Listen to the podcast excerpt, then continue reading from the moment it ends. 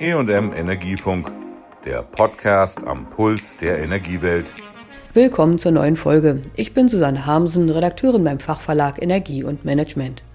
Heute berichte ich von einem Fachgespräch zum Thema Wasserstoff, das im Oktober in Berlin stattgefunden hat. Wasserstoff H2, zumal aus erneuerbarer Energie produziert, ist das Schlüsselelement, um unsere Wirtschaft allmählich ohne fossile Brennstoffe wie Kohle, Erdöl und Erdgas zu betreiben. Nicht alles lässt sich mit Strom erledigen und so braucht es ein Gas, das klimaneutral ist und dennoch Industrieprozesse betreiben kann und ein Speicher für Strom in windarmen und dunklen Zeiten ist. Eingeladen hatte die Energiebörse EEX in ihrer Hauptstadtrepräsentanz unter den Linden. Thema war die Frage, wie kann der Hochlauf einer Wasserstoffwirtschaft funktionieren?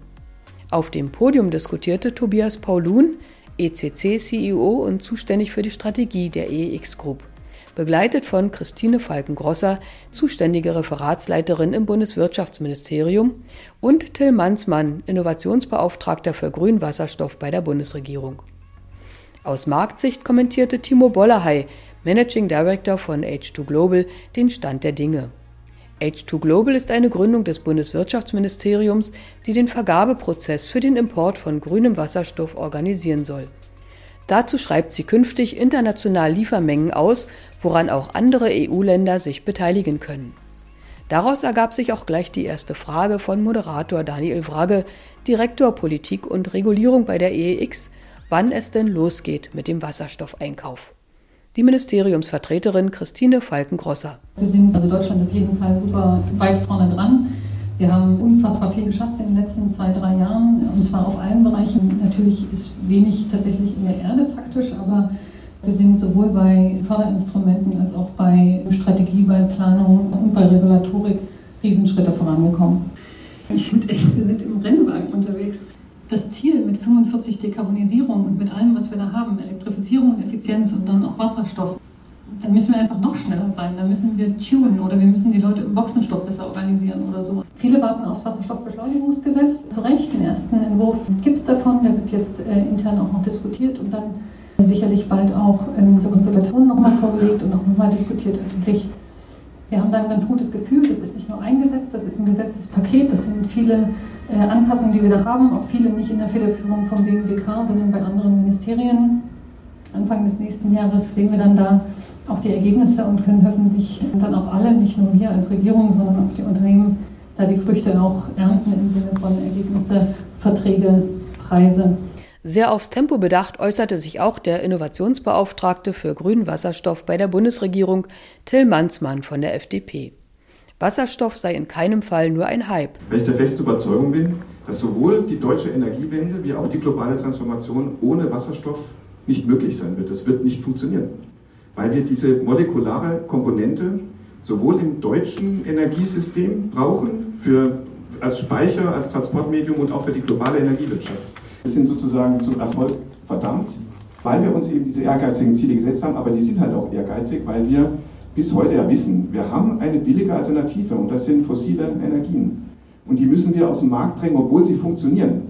Das ist also ganz stark auch staatliche Aufgabe und da müssen wir uns die Frage stellen, wo kann der Staat da sinnvoll und richtig eingreifen? Und da ist es schon genannt worden, H2 Global finde ich auch ist ein hervorragendes Beispiel dafür, wie man staatlich vordenken kann, ähm, wie der Staat seiner Verantwortung da gerecht werden kann, die Märkte zu ertüchtigen, ja, nicht zu ersetzen. Im Augenblick sagen mir die großen Hersteller von einem Chemiewerk oder von, von, einem, von einem Stahlwerk, ich würde ja gerne, aber ich weiß doch gar nicht, ob dann der Wasserstoff da ist. Und der Wasserstoffproduzent sagt, ich weiß doch gar nicht, ob dann das Chemiewerk da ist. Und die beiden müssen sich die Hand geben und sagen, wir machen es zusammen. H2 Global ist dann eine dieser Brücken und auch wir haben noch andere.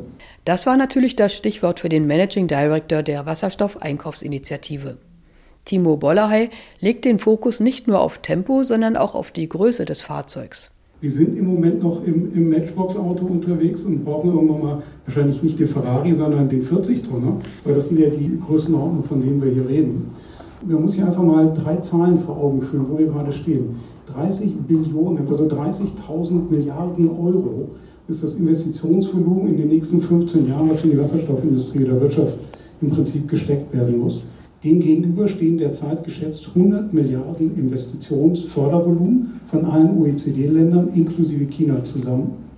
Und wir haben 80 Billionen, also 80.000 Milliarden an privaten Investitionen, privaten Kapital, was jedes Jahr in den Märkten investiert wird. Wenn ich mir die drei Zahlen anschaue, dann werden doch zwei Dinge klar. Die 100 Milliarden reichen vorne und hinten nicht, um diese 30 Billionen an Investitionskapital zu stemmen. Das heißt, wir müssen erstens die 100 Milliarden so effizient wie möglich nutzen und zweitens müssen die dafür genutzt werden, möglichst schnell die 80 Billionen dazu zu bewegen, zu investieren. Das ist nur das private Kapital, private Märkte, die hier im Prinzip diese Investitionsvolumina stemmen können. Damit privates Kapital fließt, braucht es Sicherheit und transparente Märkte. Dazu will die Energiebörse EEX beitragen, erläuterte Tobias Paulun, zuständiger Vorstand für die Strategie der EEX Group. Wir können hier und müssen auch die Entwicklung gleich an allen Dimensionen gemeinsam angehen. Wir müssen von Beginn an den Markt mitdenken, damit wir die privaten Investitionen anreizen können. Das Zweite, was ich betonen möchte, ist, dass wir aufpassen müssen, nicht zu viele Ziele gleichzeitig erreichen zu wollen. Das heißt, ich würde dafür plädieren, hier zu Beginn an nicht zu restriktiv zu sein, sondern generell Wasserstoff insgesamt erstmal voranzubringen und dann zusätzlich dazu eben auch bald einen Fokus auf die grüne Eigenschaft zu legen, für die sich, ähm, so ist unsere Überzeugung, ohnehin eine höhere Zahlungsbereitschaft mit herauskristallisieren wird. Wir versuchen als EX-Gruppe nun im ersten Schritt unseren Beitrag zu leisten, indem wir uns in verschiedene Arbeitsgruppen äh, involvieren zur Standardisierung von Kontrakten, ähm, zu Empfehlungen, was den Aufbau des Marktes angeht und durch eigene Initiativen und nicht zuletzt den ähm, Hydrix-Index, den wir dieses Jahr gestartet haben, der eben die angesprochene Transparenz schaffen soll. Es gibt schon eine gute Handvoll Indizes im Markt, die überwiegend auf ähm, Kosten der Herstellung von Wasserstoff basieren. Unser Index zeigt nun zusätzlich auch die Zahlungsbereitschaft auf, ähm, erlaubt also tatsächlich eine Einschätzung äh, über abgeschlossene äh, Geschäfte und schafft damit Vertrauen also das wären unsere beiden Empfehlungen, noch mehr die Marktinstrumente in den Fokus nehmen und möglichst bald, wenn dann über H2 Global auch die Ankäufe erfolgreich waren, hier voll für Deutschland und, und Europa auf standardisierte Kontrakte zu setzen und die grüne Eigenschaft ist zusätzlich mitzudenken. Paulun wünschte sich von der Bundesregierung und der EU dafür mehr Realismus und Pragmatismus für die Herkunftsnachweise und grüne Qualität des Wasserstoffs. Auch der Managing Director von H2 Global, Timo Bollerhey, hat Sorge, dass die festgelegten Maßstäbe für grünen Wasserstoff der Erneuerbaren Energienrichtlinie RED II der Europäischen Union ein Wettbewerbsnachteil werden.